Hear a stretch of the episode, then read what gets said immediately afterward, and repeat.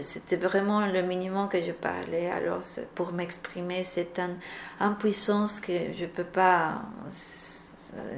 Il y a tellement de choses dans ma tête en espagnol et pouvoir le traduire et pouvoir. C'était horrible.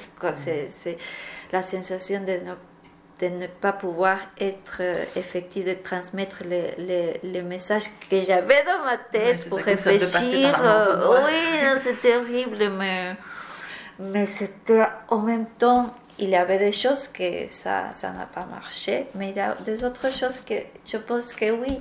Et mm. alors quand je voyais un peu les, les adolescents, parce que j'ai fait justement avec les adolescents la première, et c'était c'est bien. J'ai mm. senti qu'il y avait quelque chose que j'avais au moins donné, au moins, voilà, une qui peut-être réfléchir sur ça.